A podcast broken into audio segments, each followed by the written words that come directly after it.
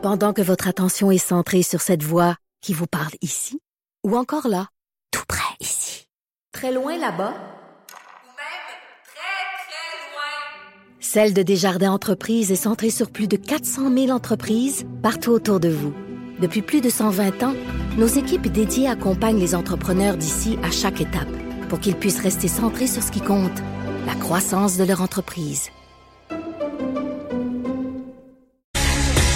Vous écoutez Franchement dit. Et on termine l'émission avec Vincent Dessureau. Salut Des. Salut!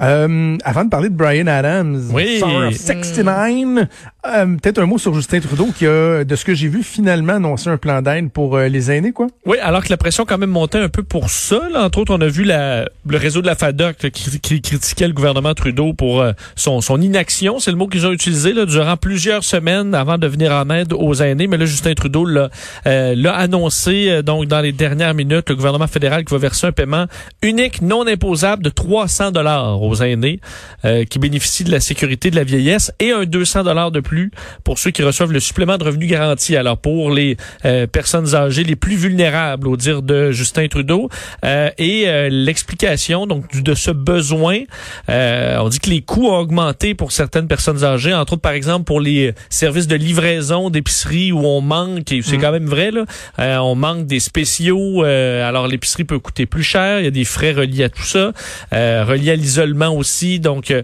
euh, c'est pour couvrir une partie de ces frais-là que le gouvernement donnera euh, de l'argent aux aînés. C'est quand même une mesure qui va toucher presque 7 millions euh, de personnes et qui coûtera 2,5 milliards de dollars selon euh, l'évaluation du gouvernement fédéral. Alors, c'est une, ça a l'air d'une petite journée, mais c'est quand même Mais c'est ça. 2,5 milliards.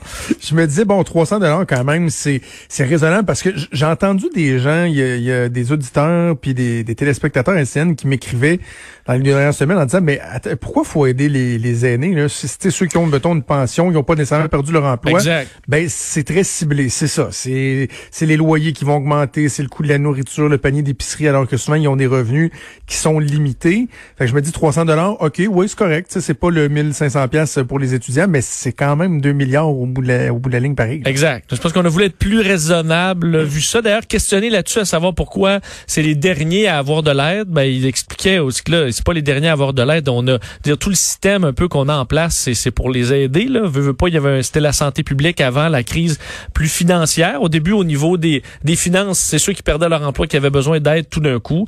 Et là, ben, l'aide arrive aux personnes plus âgées. Toujours, on dit, s'il faut aider plus, on aidera plus. hein. Alors, on verra euh, dans Voilà. la suite des On choses. n'hésitera pas. OK, hey, je veux que tu nous parles de Brian Adams avant euh, qu'on se quitte parce que euh, on n'est pas habitué de connaître Brian Adams comme étant un personnage controversé. Non. Et là, euh, il, fait la controverse en ce moment. Oui, j'ai l'impression que peut-être le, le masque est tombé, puis on se rend compte que Brian Adams a des points de vue assez tranchés sur certains sujets, parce qu'il a publié donc sur les réseaux sociaux, entre autres sur Instagram. Euh, ben, je peux vous faire entendre d'ailleurs un petit extrait euh, de, de ce qui a été publié. Ah oui, OK.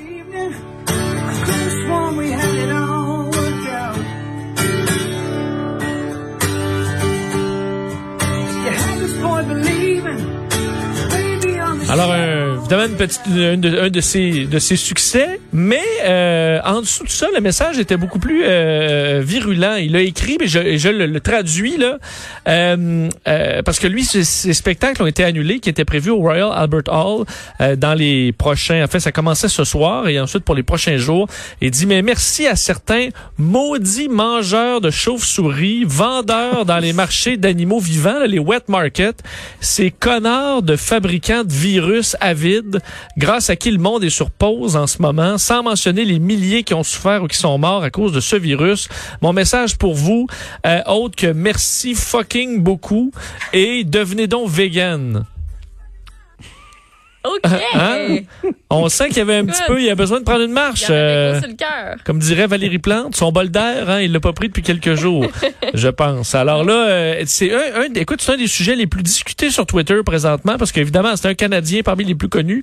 Alors ça fait jaser. Voyons qu'est-ce qui se passe avec notre Brian. Ben, il a pété un câble.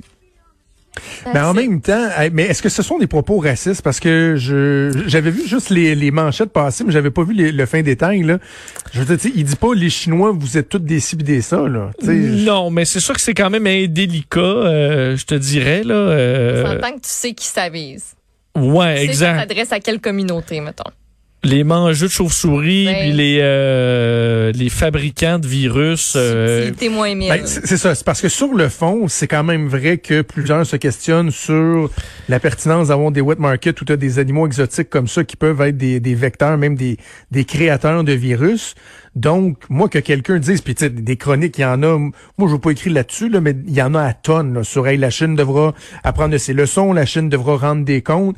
Euh, donc, je pense que de de- d'exiger que certaines habitudes changent peut-être ou qu'on soit plus prudent, c'est une chose. C'est tout est dans la façon de le faire. peut-être. Ouais, Ouais, c'est parce ça. qu'il y a des gens, je veux dire, pour qui c'est aller m'en de m'en chercher de la nourriture dans un wet market, c'est le- c'est c'est la culture et ça leur paraît tout à fait normal. là. Donc, euh, parce que là, il les traite de greedy bastard, là. Mais je veux dire, euh, Ouais.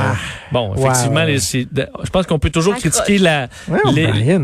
Admettons le, gouver- le, le- le- le parti au pouvoir au Japon, là. Euh, pas au Japon, en Chine, mais euh, je veux dire les- le, le, Jap- le- le- voyons pourquoi j'ai le Japon en tête, la Chine, Euh, les Chinois euh, qui vont euh, dans le wet market là, comme tel, je, je sais pas si euh, c'est eux sur qui on doit taper avec d'aussi gros mots là. Mais euh, écoute, ça fait ça fait j'ai beaucoup l'impression- Ah Lorsqu'un artiste qui ne cause pas la controverse vient à, créer la controverse, il, il retourne dans ses terres assez rapidement. Il se rend compte que euh, il aime mieux chanter devant Ben, des foules et, et ouais. se faire acclamer. C'est comme si notre Sylvain Cossette là, écrirait euh, deux pages de pure bêtise euh, au peuple chinois, on ferait le saut. Ouais. On ferait le Alors- saut. alors, on ferait le euh, saut. c'est Mais il écrit des beaucoup plus belles chansons qui sont dans l'entendu une euh, tantôt. Voilà. Hey, merci d'être sur Salut. l'écoute cet après-midi avec euh, Mario. Un gros merci à toute l'équipe, à Achille Moinet à la mise en onde, Frédéric Mocoll et Mathieu Boulet à la recherche. Maude, je te souhaite une excellente journée. À toi aussi. C'est Sophie Durocher qui s'en vient. On dans s'en la parle neige. demain à 10h. Ouais, c'est ça. Salut, bye.